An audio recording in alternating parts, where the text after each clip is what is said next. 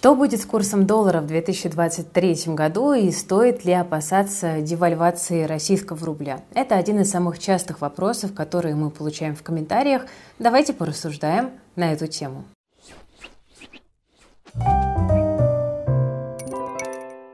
Давайте начнем с ситуации на мировом рынке. И здесь, кажется, для рубля возникают позитивные новости, потому что можно предположить из текущих тенденций, что крепкий доллар в 2023 году э, сохраняться не будет.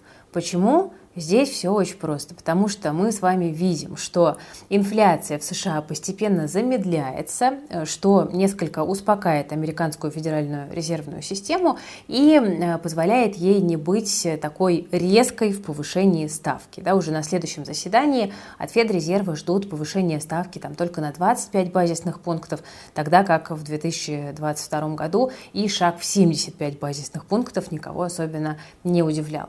Сейчас Федрезерв потихоньку потихонечку замедляет темпы повышения ставки и, как считают довольно многие эксперты, в какой-то момент и вовсе может перейти к плавному, осторожному ее снижению. И, соответственно, это и толкает индекс доллара на минимальные уровни, там, по-моему, за 9 месяцев э, сейчас, и, наоборот, провоцирует рост рисковых активов, таких, например, как криптовалюта и технологические акции, да, потому что по мере того, как Федрезерв становится менее ястребиным, спрос на рисковые активы возвращается. Это в теории может также стать и позитивом для фондового рынка. К этим общемировым тенденциям добавляются и совсем уж апокалиптические прогнозы о том, что доллар скоро рухнет и вообще исчезнет с лица земли. Видела несколько таких комментариев э, на днях. Тут вот Саудовская Аравия да, заявила о том, что готова перейти э, в другую валюту, отличную от доллара э, при торговле нефтью и газом. А, и вот многие говорят, смотрите, даже Саудовская Аравия, такая вот нефтяная держава, да, собирается от доллара отказаться. Ну, смотрите, на самом деле саудиты не первые, кто заговорили о такой возможности. И действительно, дедоларизация в принципе шагает по планете, но шагает она достаточно медленно. И, э, скорее всего, это будет тенденцией там, десятилетия, а может быть и больше чем каким-то мгновенным фактором, который возьмет и вот просто сотрет американскую валюту с лица земли. Поэтому э, здесь каких-то, знаете, скорых э, последствий для американского доллара ждать, наверное, все-таки не стоит. А, с другой стороны, смотрите, еще такой момент. Да? Мы с вами рассуждаем о том, а, каким доллар будет все-таки в первую очередь по отношению к российскому рублю. И для рубля, ну, понятно, что глобальные тенденции сейчас это не первое, не единственное и не главное, что влияет на курс, потому что мы оказались в таких несколько изолированных а, парниковых условиях. Давайте же мы поговорим о том, что ждет российский рубль, что может ожидать российский рубль. Но сначала информация от партнеров нашего сегодняшнего выпуска.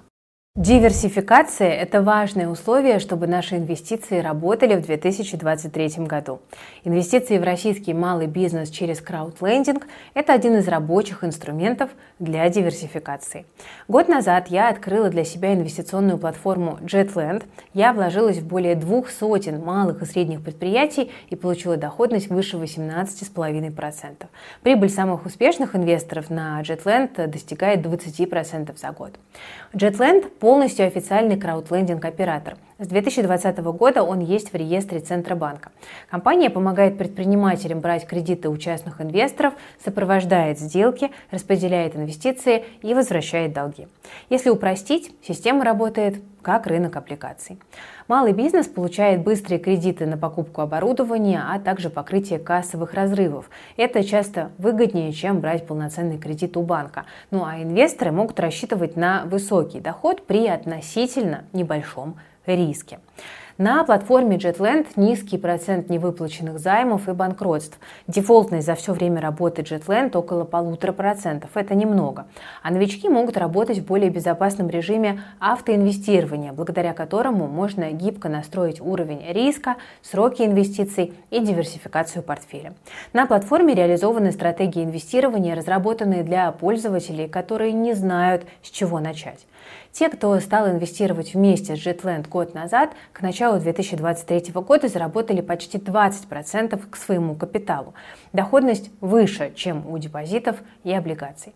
Оцените этот инвестиционный инструмент лично, а по ссылке в описании к видео потенциальные инвесторы получат дополнительные 5% к доходности на первую сумму пополнения сроком на 3 месяца. С этим бонусом можно претендовать на доходность до 24% в год. Ссылка действует 7 дней со дня публикации видео, так что не пропустите выгоду.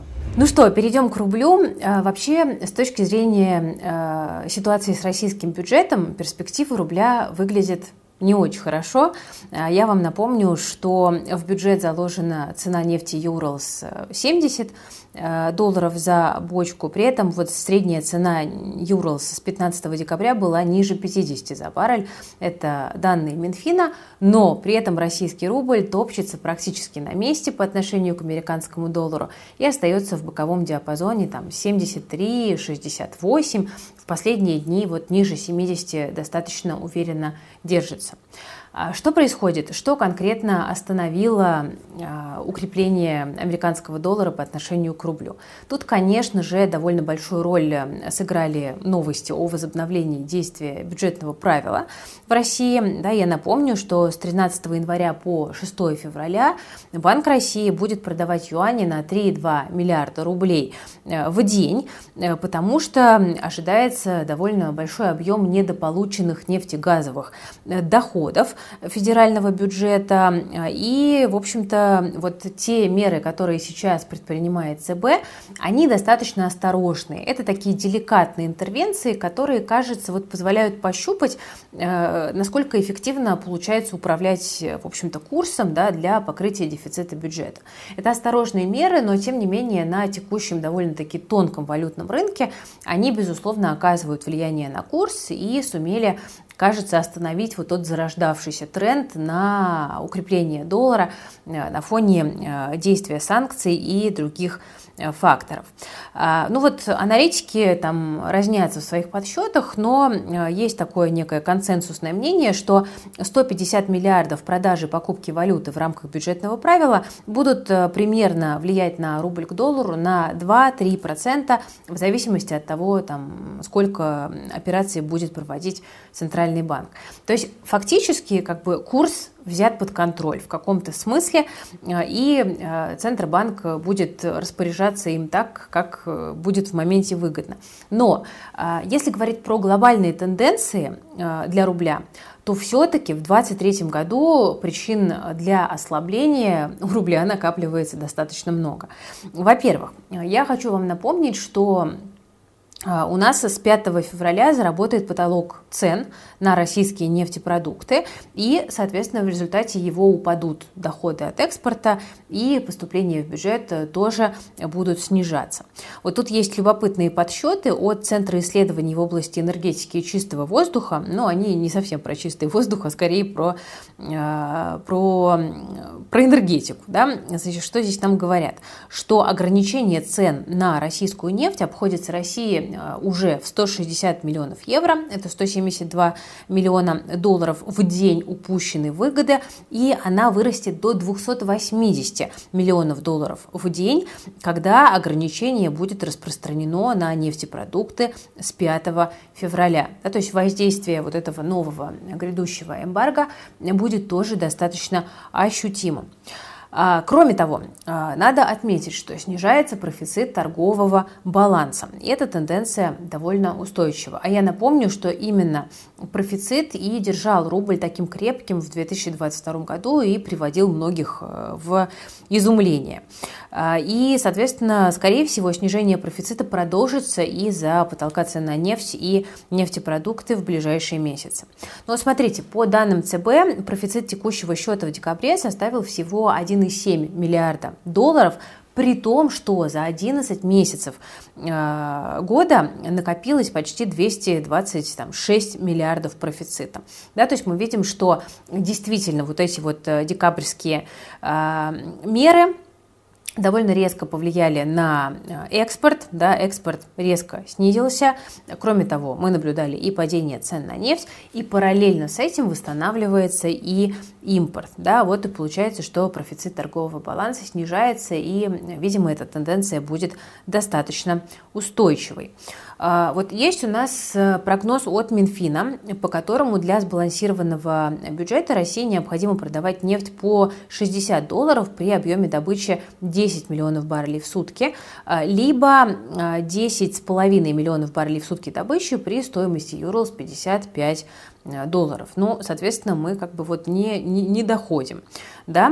И тут как бы вот получается такая ситуация, что вряд ли у рубля просто будут шансы э, показывать такую же крепость, э, как э, то, что он демонстрировал в 2022 году, вот при сочетании факторов, о которых я выше говорила, даже несмотря на то, что Центральный банк держит руку на пульсе и будет курс корректировать. И, конечно же, вот как бы нам надо понимать, что до конца никто даже не может и предположить, как вот эти все потолки цен в итоге будут действовать, э, потому что ключевой вопрос в том, насколько Россия здесь будет гибкой, насколько она сумеет свой экспорт перестроить, на какие цены договориться, э, ну и Кроме того, э, также мы понимаем, что и потолки также могут пересматриваться, что заложено в их условия, и как это будет происходить в ближайшие месяцы, ну вот можно пока только лишь предполагать. Но э, какие у нас есть прогнозы по, рублям, э, по рублю? На самом деле они расходятся достаточно сильно. Но давайте я вам озвучу, например, э, свежий достаточно прогноз от э, Райфайзенбанка. А, там э, говорят, что, э, зачитаю, да, состояние счета текущих операций в 2023 году будет определяющим для курса рубля. С одной стороны, сужение торгового баланса окажет давление на котировки, с другой стороны, по крайней мере, в течение первых месяцев этого года продажи валюты в рамках интервенций сгладит эффект негативной динамики экспортных нефтегазовых доходов на рубль. Ну вот фактически да, то, что мы с вами обсуждали только что. И в Райфайзене говорят, мы ожидаем средний курс рубля в 2023 году на уровне 70 э, э, рублей 60 копеек за доллар и плавное ослабление до уровня 73 рубля за доллар к концу года. Ну, то есть такой умеренно негативный прогноз для российского рубля. Но вы видите, что Райфайзен какой-то драматической девальвации не закладывает.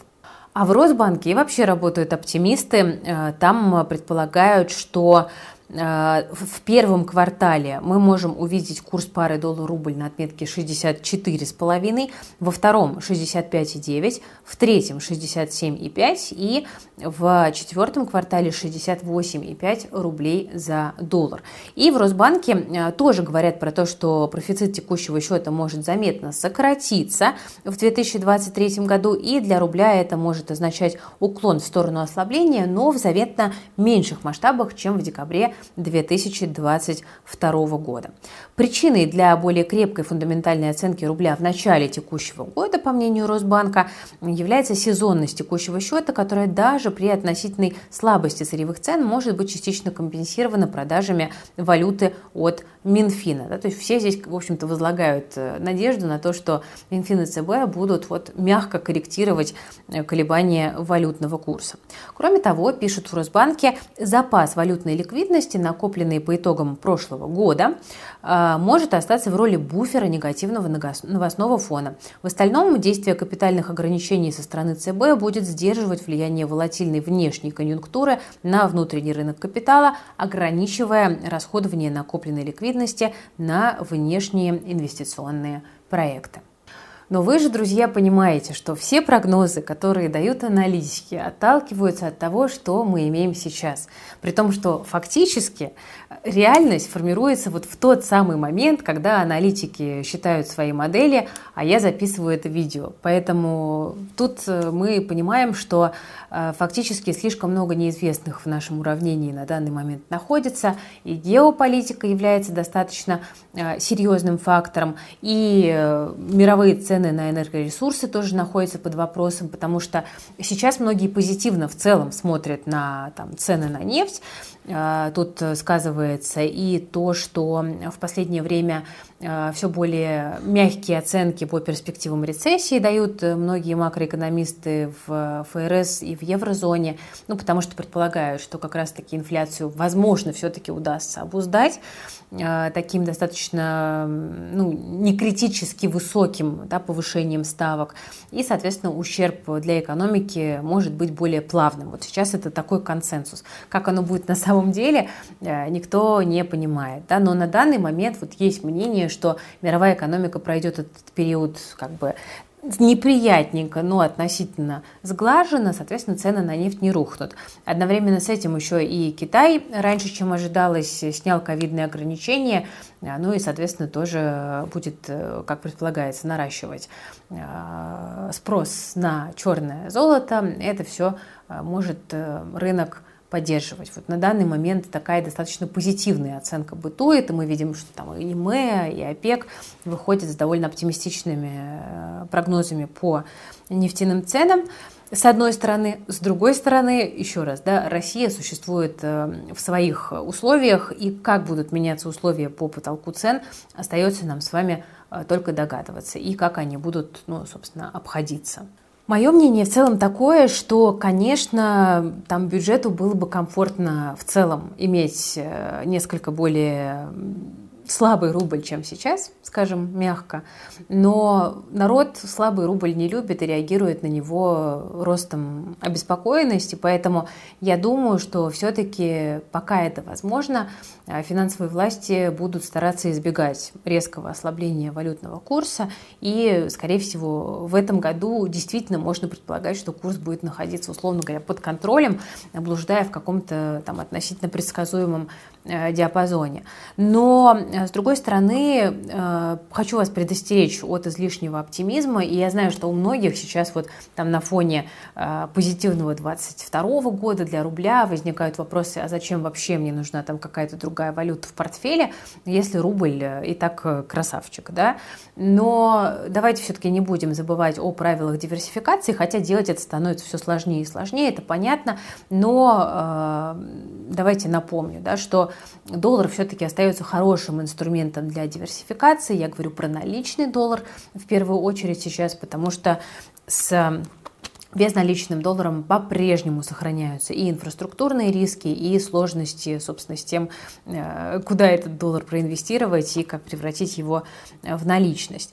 А у нас, конечно же, есть там разнообразные более дружественные валюты сейчас, но, честно говоря, я пока не вижу каких-то достойных э, замен э, там, американскому доллару, для того, чтобы формировать капитал и диверсифицироваться, потому что ну, есть у нас, конечно, там и, не знаю, турецкая лира, и там тенге, и там, не знаю, индийская рупия, но надо понимать, что волатильность этих валют, в общем-то, сопоставима с волатильностью российского рубля, а то и превышает их.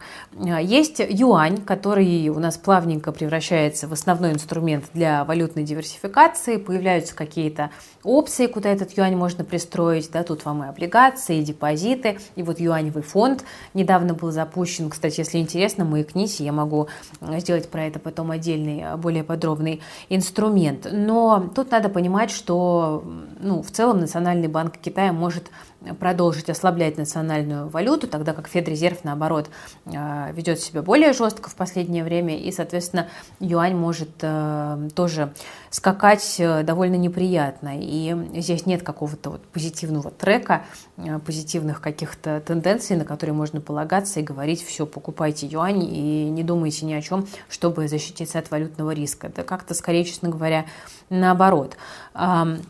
Гонконгский доллар в этом смысле выглядит чуть-чуть лучше, как э, такой в каком-то смысле квази-доллар.